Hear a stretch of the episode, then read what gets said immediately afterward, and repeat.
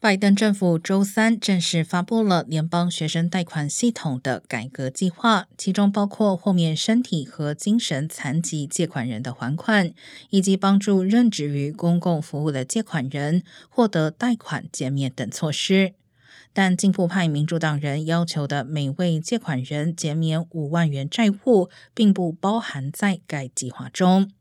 改革计划将有三十天时间征集公众意见，教育部会在今年十一月一号前完成对规则的最终修订。预计新规将会在二零二三年七月一号前生效。